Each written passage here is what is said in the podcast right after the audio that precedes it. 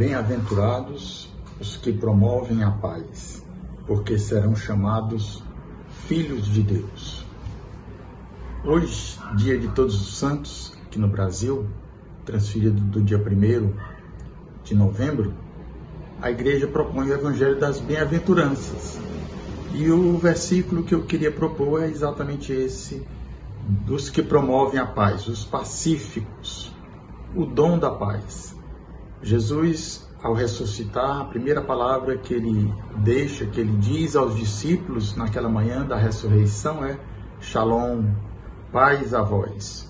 Quando ele envia os seus discípulos, ele diz: Dizei primeiramente, paz a esta casa. Se, se ali houver algum discípulo da paz, a, a, a vossa paz irá para ele, se não, retornará para vós.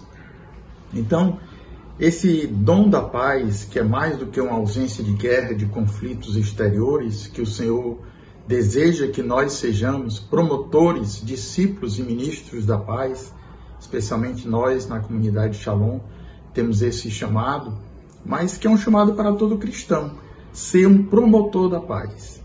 Então eu queria propor esse versículo para a sua meditação nesse dia de hoje.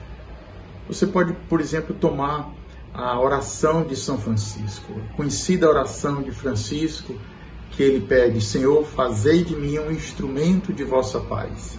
E aí você rezar com essa oração, cantar. É, já existem muitas melodias para esta oração de São Francisco.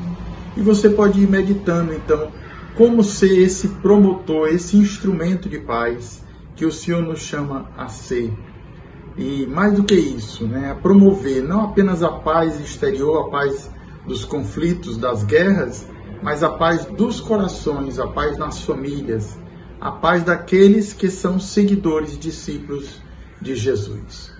Que o Senhor nos dê esta graça nesse dia, um bom e feliz domingo, dia de todos os santos.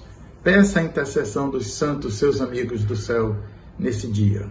Deus te abençoe e até amanhã.